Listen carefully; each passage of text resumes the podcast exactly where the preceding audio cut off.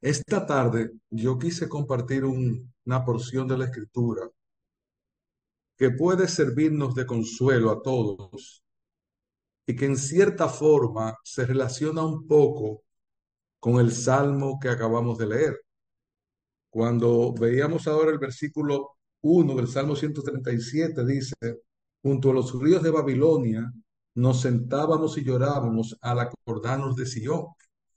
Nosotros estamos viviendo una época en que de alguna manera podemos sentir esa misma sensación. Estamos en una especie de Babilonia y a veces lloramos o clamamos o esperamos el momento de nuestra redención y el momento en que podamos ver cambios en una sociedad que está cada vez más podrida, que está cada vez más alejada de Dios, que desde el punto de vista espiritual está muy pobre, desde el punto de vista moral está más pobre aún. Y eso no solamente está pasando en España, eso está pasando en República Dominicana, eso está pasando en Latinoamérica, eso está pasando ahora en Asia. Es como si el mundo completo estuviera convulsionado y nosotros nos preguntáramos hasta cuándo. La verdad es que cuando vamos a la palabra, no podemos ver en ella otra cosa que lo que está pasando es el cumplimiento de los tiempos. Y en ese sentido, no podemos esperar que todo va a venir mucho mejor, que los presidentes van a cambiar, que la moral de lo que hacen las leyes va a cambiar, o aún que las guerras van a terminar y aún los desastres naturales que estamos mirando con más frecuencia. El mundo, como lo estamos mirando ahora, está convulsionado. Y muchas veces nos preguntamos, por lo menos aquí en nuestro país, viendo la situación política, moral y religiosa aún en algunos casos, ¿qué va a pasar? ¿Qué va a pasar con nuestros nietos? ¿Qué va a pasar con nosotros en unos años? Porque la evolución del mal es, va muy rápido. Antes había quizás más tiempo entre un evento y el otro, pero ahora es como si los tiempos fueran más rápidos y más seguidos. Y como si los problemas que uno ve los viera con más frecuencia y como si el deterioro moral y la publicación de la desvergüenza fuera cada vez más universal. Y eso en parte tiene que ver con los medios. Pero yo no quiero traer esta tarde un mensaje para venir a quejarnos, para venir a consolarnos mutuamente y decir, bueno, mal de muchos, consuelo para algunos. No, yo vengo a traer un mensaje de esperanza que quiero también predicarme a mí mismo, porque si hiciera la pregunta, todos estamos sumergidos en esa inquietud. ¿Qué va a pasar? ¿Qué sucederá? Ahora, ¿qué nos da esperanza? Saber que nosotros no somos el único periodo de la historia donde las cosas se ven de esa manera. Desde que el pecado entró al mundo, el, el mundo ha sido convulsionado por el pecado. Se ha visto la maldad desarrollarse en diferentes épocas, de diferentes formas, pero es algo constante, constante. Ahora lo que parece es que está más publicado, está más a la mano de nosotros y podemos ver lo que pasa en otros lugares instantáneamente y eso nos agobia, porque no solamente vemos la realidad de nuestro entorno, sino que podemos ver la realidad de un entorno más lejano y también nos inquieta. Por eso, hoy queríamos compartir un texto de Isaías, el cual está en medio de una situación parecida a la que nosotros estamos viviendo. ¿Y cuál es la buena noticia que Él les da en medio de esa situación? Nosotros queremos que en este mensaje recibamos el ánimo de entender que a pesar de cómo está el mundo y de cómo el mundo se está cayendo, nosotros tenemos una esperanza que va por encima del mal que nos rodea y que ese mal no podrá tocarnos. Y el texto clave, pero quiero leer el contexto completo, es Isaías capítulo 3, versículo 10.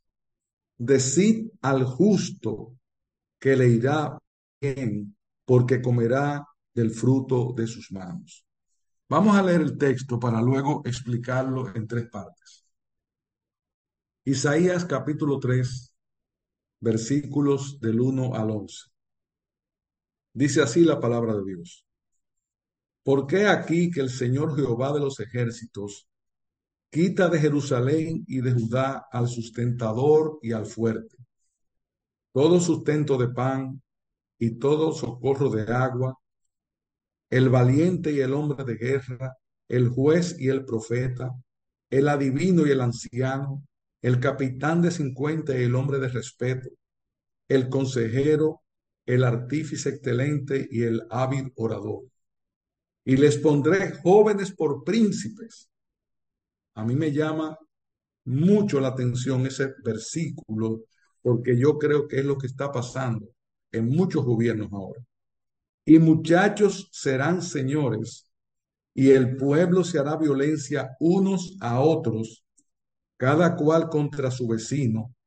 El joven se levantará contra el anciano y el villano contra el noble. Cuando alguno tomare la mano a su hermano de la familia de su padre y le dijere, tú tienes vestido, tú serás nuestro príncipe, y toma en tus manos esta ruina, él jurará aquel día diciendo, no tomaré ese cuidado, porque en mi casa ni hay pan ni qué vestir. No me hagáis príncipe del pueblo, pues arruinada está Jerusalén y Judá ha caído, porque la lengua de ellos y sus obras han sido contra Jehová para irritar los ojos de su majestad. La apariencia de sus rostros testifica contra ellos, porque como Sodoma, y hago énfasis en este punto, porque como Sodoma publican su pecado y no lo disimulan. Ay del alma de ellos, porque amontonaron mal para sí. Y ahora viene el texto.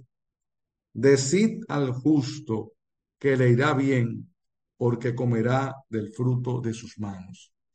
Cuando leemos ese panorama de desolación en Isaías capítulo 3, es como si estuviéramos leyendo un periódico del día de hoy de cualquiera de las naciones que están alrededor nuestro. Quizás no hay una hambruna tan generalizada, pero sí muchos de los pecados que allí se mencionan son los mismos pecados, los mismos problemas con que nosotros estamos lidiando al día de hoy. Entonces, este texto lo veremos en tres encabezados. Primero, el contexto de la declaración. Segundo, el significado del texto. Y tercero, una exhortación final acerca del texto. A Isaías le tocó profetizar y ministrar en Jerusalén y sus alrededores durante el reinado de cuatro reyes Usías, Otán, Acaz y Ezequías, siendo Ezequías un gran reformador. Pero durante el largo reinado de Usías hubo gran prosperidad y fue este un rey que hizo lo bueno y Dios lo bendijo durante un tiempo. Usías reinó 52 años, desarrollándose Judá como un próspero estado comercial y militar con un puerto para el comercio en el Mar Rojo que trajo mucha abundancia, así como también se procedió a la construcción de torres, muros y fortalezas.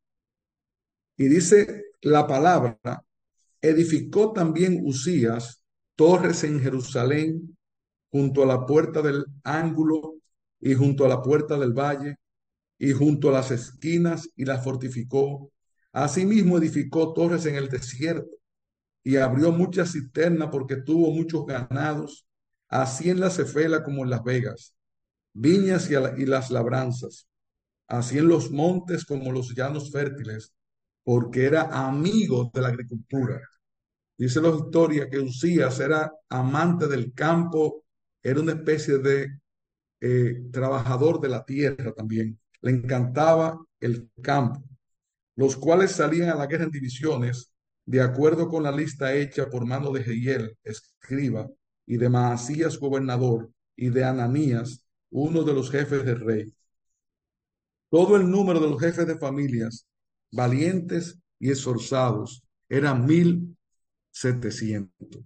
Y sigue hablando de esa prosperidad que hubo en esa época en que reinó este rey. Pero en el verso 6, 16, perdón, hay una acotación que cancela todo lo antes dicho. Mas cuando era ya fuerte, su corazón, su corazón se enalteció para su ruina, porque se rebeló contra Jehová su Dios, entrando en el templo de Jehová para quemar incienso en el altar del incienso. Él es bendecido por Dios. Las cosas prosperan. Y nosotros podemos ver en la escritura cómo la prosperidad en determinado momento llevó a individuos y a naciones enteras a corromperse. Por lo tanto, cuando nosotros pedimos prosperidad, cuando nosotros pedimos un cambio de situación, cuando nosotros queremos que las cosas mejoren o porque vemos que los aspectos económicos, políticos y sociales están mejorando, no necesariamente es un símbolo de bondad o de beneficio para el individuo o la nación. Usías fue un hombre fiel delante de Dios durante un buen tiempo, pero se desvió. ¿Y de qué valía toda esa prosperidad? Y es posible que toda esa prosperidad llevara también al pueblo a desviarse de Dios, que es lo que pasa una y otra vez en la historia del pueblo, no solamente del pueblo de Dios, sino de muchas naciones que la prosperidad las aplasta, la destruye.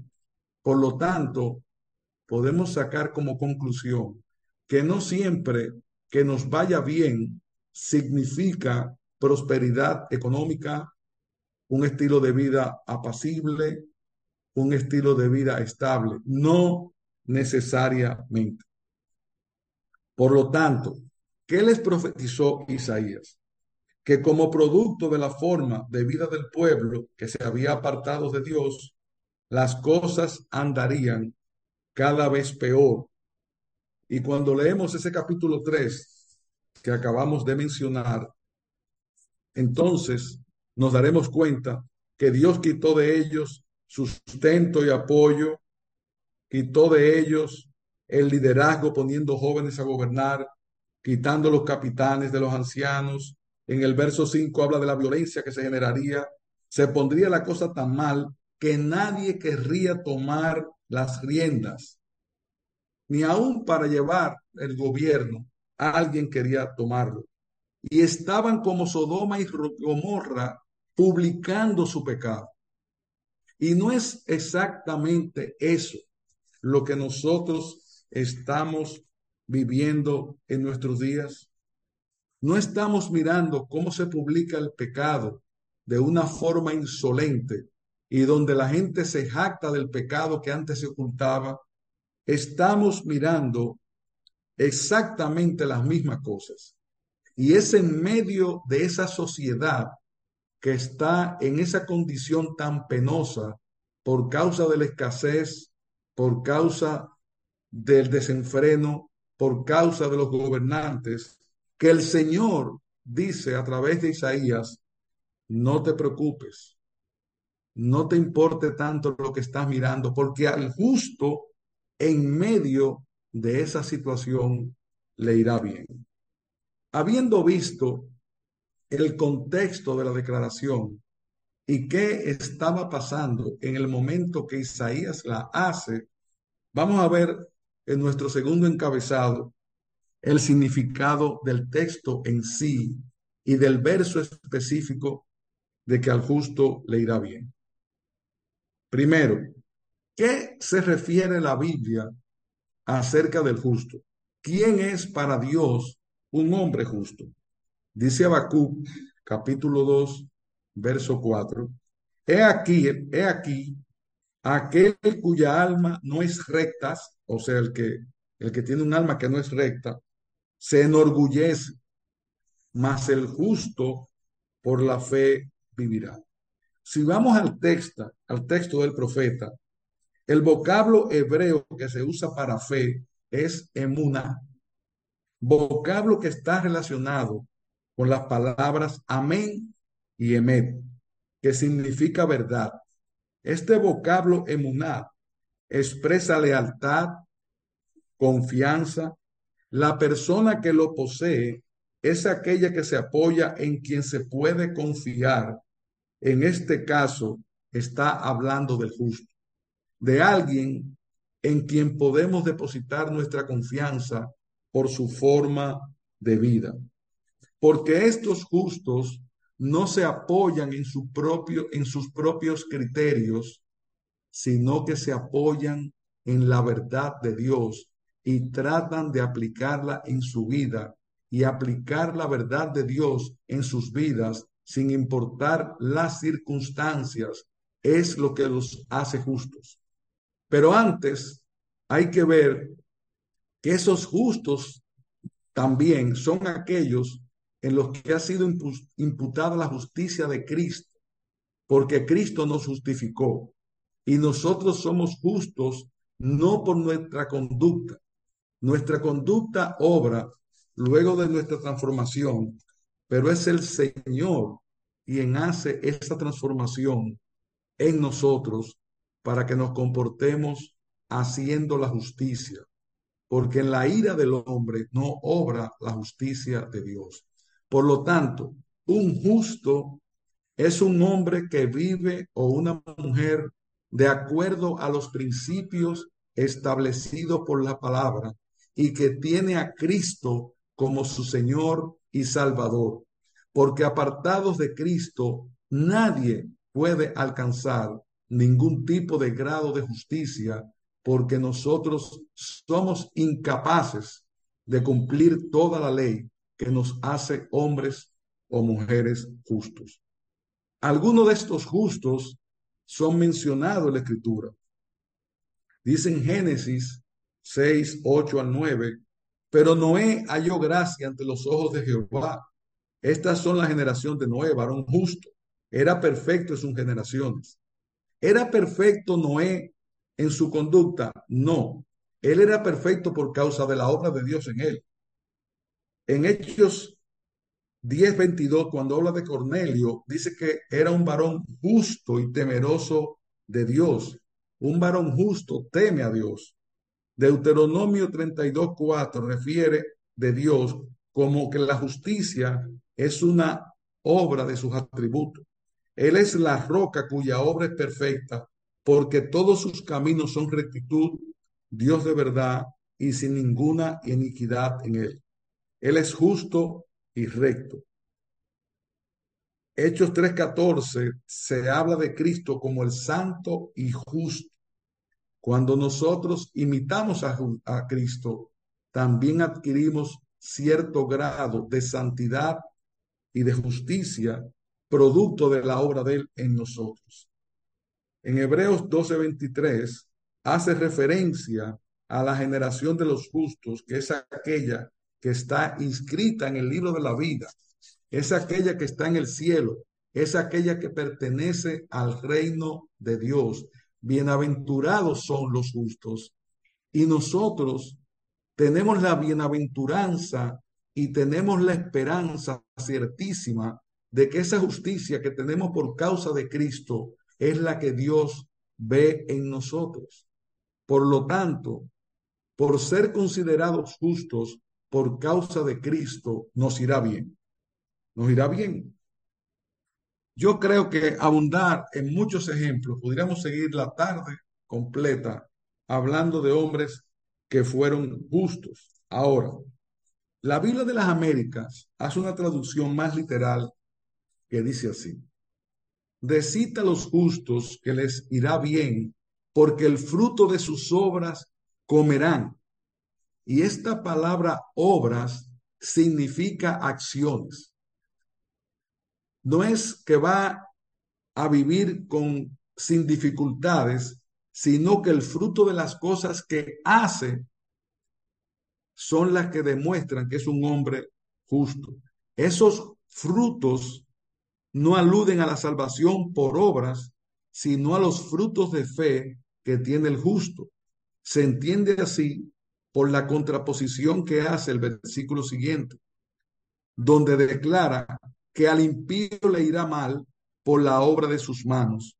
Y esta expresión, obra de sus manos, alude a la conducta por ser las manos los instrumentos de los actos que hace el impío. Y esa palabra obra que aparece allí también se traduce como ay del impío, le irá mal porque él merece, lo que él merece se le hará. Lo que el texto está refiriendo es la diferencia de resultados que tendrán los justos con respecto a los impíos o con respecto a lo que hacen los malos. El texto él está llamando con mucha claridad que aún en medio de toda la maldad que nos rodea en la sociedad donde nos ha tocado vivir, no podemos desanimarnos, sino agarrarnos de la promesa de que a pesar de todo lo que suceda alrededor nuestro, de que a pesar de todo lo que sucede en nuestras vidas, porque muchas veces nos sucede como el salmista, que nos preguntamos, ¿por qué prosperan los impíos? Y yo, que trato de vivir una vida conforme a la voluntad de Dios, muchas cosas no me salen bien. Lo que tenemos que entender, ¿qué significa que le irá bien?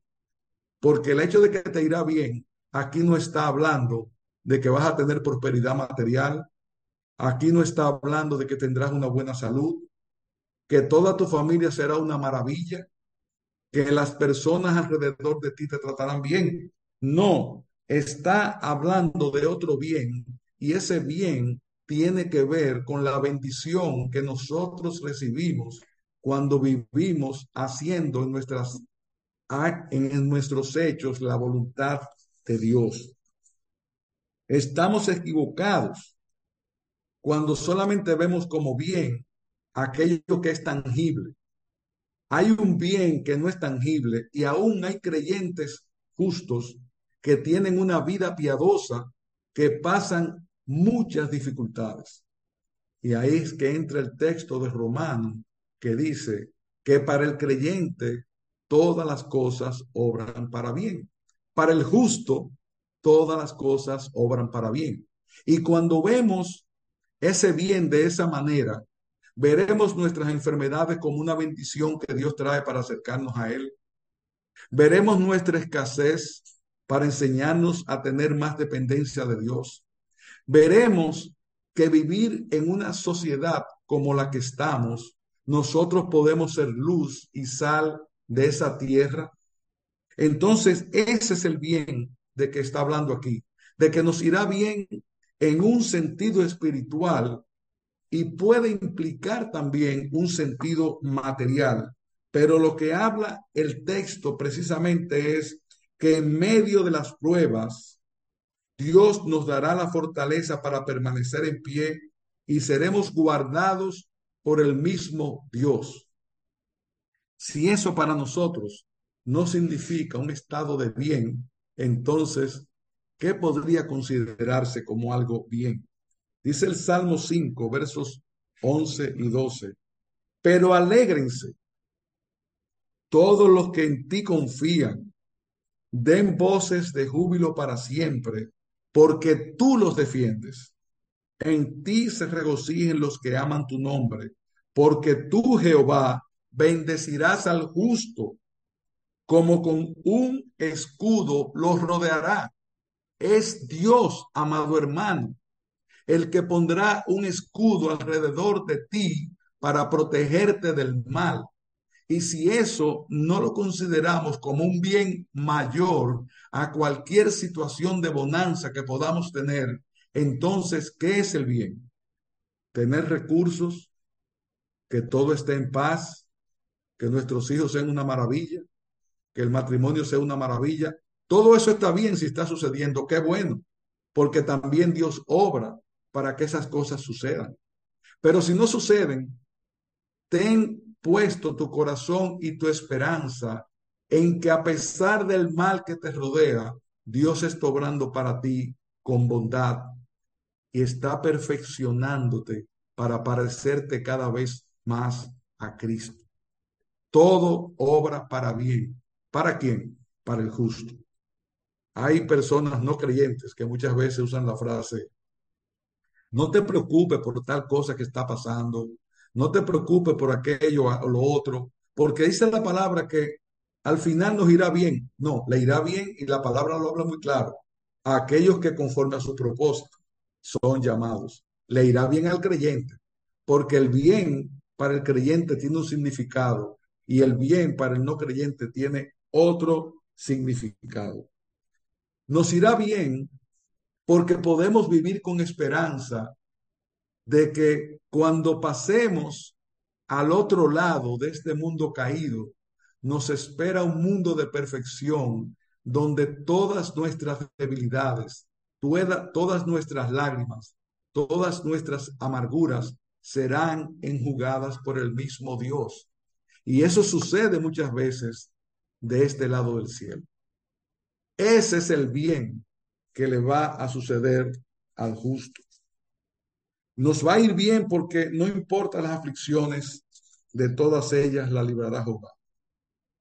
Dice Jeremías capítulo 3, versículo 22, por la misericordia de Jehová no hemos sido consumidos, porque nunca decayeron sus misericordias. Nuevas son cada mañana, grande es tu fidelidad. Mi porción es Jehová, dijo mi alma, por tanto, en él esperaré. Dice aquí que las misericordias de Jehová son nuevas cada mañana.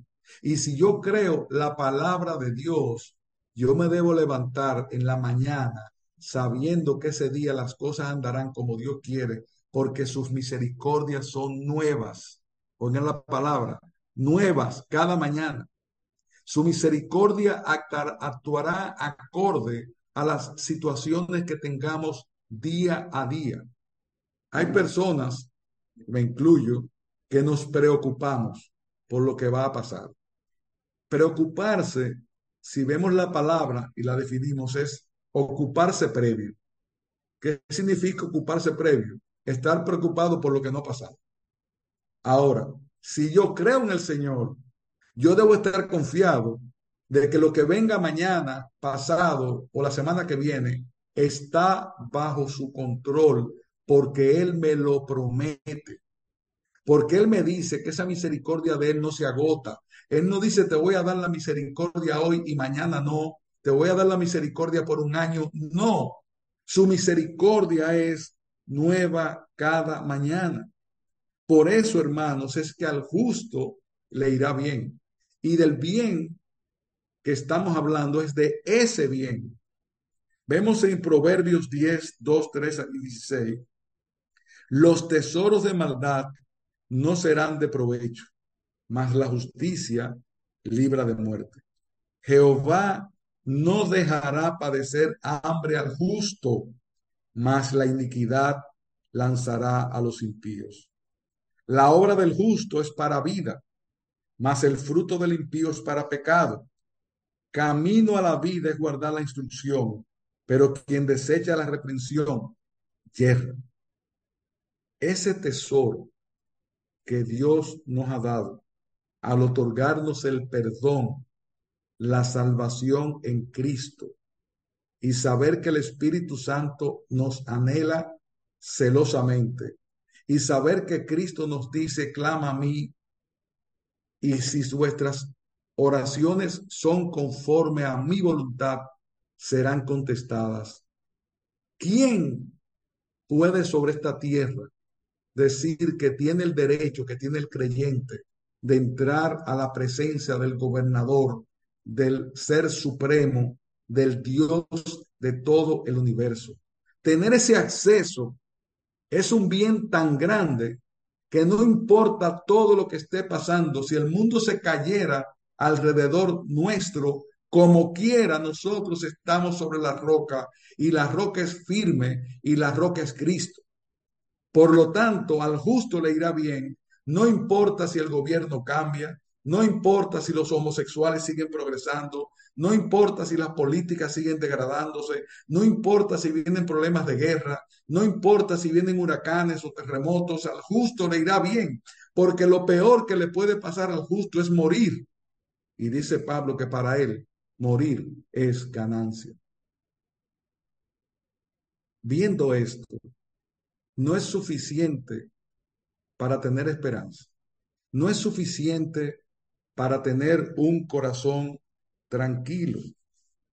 Porque dice el Salmo 1.6, Jehová conoce su camino, el del justo. En el Salmo 5.12 dice que lo bendecirá.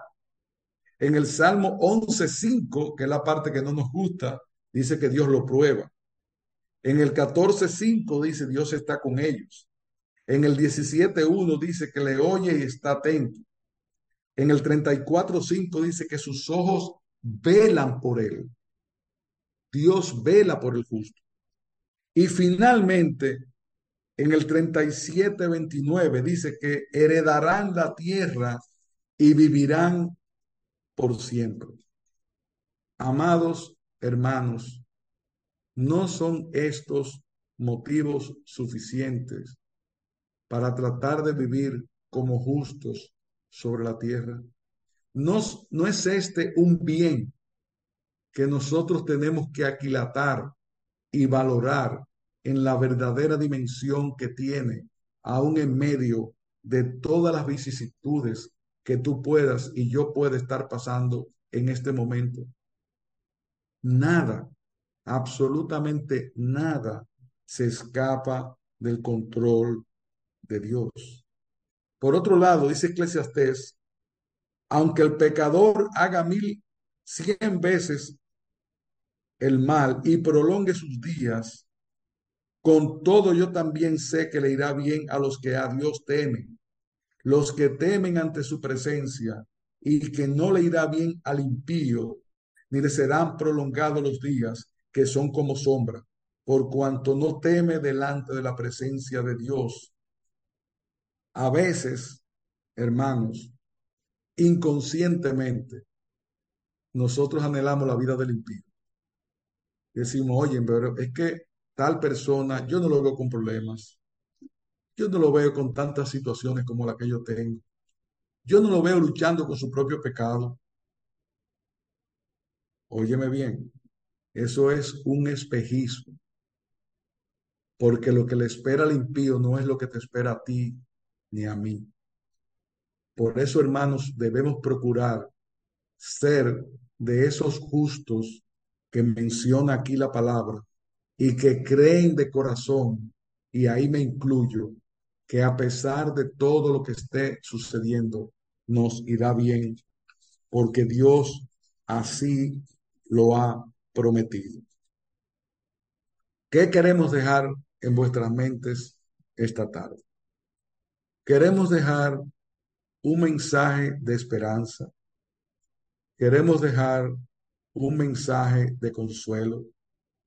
Queremos dejar un mensaje de quietud. Queremos dejar un anhelo de que en medio de la turbulente sociedad donde nos ha tocado vivir, cada uno de nosotros sea un faro de luz que cuando las personas nos vean, vean a Cristo y vean que al justo le va bien porque no está sumergido en una vida de pecado, sino en una vida de bondad. ¿Cuántas veces cuando oramos nosotros le pedimos a Dios que nos haga más justos? ¿Cuántas veces cuando oramos le pedimos a Dios tantas cosas que queremos que se hagan alrededor nuestro o que sucedan en nuestras familias, pero nos olvidamos de pedir más santidad, de pedir más fe, de pedir transformación, de pedir justicia, de pedir que seamos transformados de cada día a la imagen de Cristo. Debe estar incluida en nuestra oración esta petición. Señor, hazme cada día más justo para gozar de ese bien que tú le has prometido al justo en la tierra, pero también el bien mayor que me has prometido cuando yo sea liberado de las cadenas que me atan a una tierra que está maldita por el pecado. Hermanos, no pongamos nuestra confianza de que si cambia esto o aquello, las cosas van a mejorar. Les tengo una mala noticia, no van a mejorar. Lo que debe mejorar es nuestra visión de las cosas, pero las cosas no van a mejorar, porque si vamos a la escritura, dice que los postreros tiempos serían como lo que estamos mirando. Ninguno de nosotros sabemos cuándo será la venida de Cristo. Ninguno de nosotros sabemos cuánto tiempo le, llega le, lleva le, queda la tierra como la conocemos. Pero sea cual sea el tiempo, está en control de Dios y estaba profetizado de que en estos días estaríamos como estamos, pero no en estos días. Esto viene así desde hace dos mil años hacia acá. Iremos de mal en peor, pero nosotros debemos ir al revés, en contracorriente, de bien en bien, para imitar a nuestro Señor y para que la gente en medio de la desgracia vea la iglesia como una ciudad de refugio y a nosotros como un ejemplo de la templanza de alguien que cree en Dios. Y óiganme bien, hermanos, para no ser hipócrita. Este es un mensaje que yo debo predicarme a mí mismo.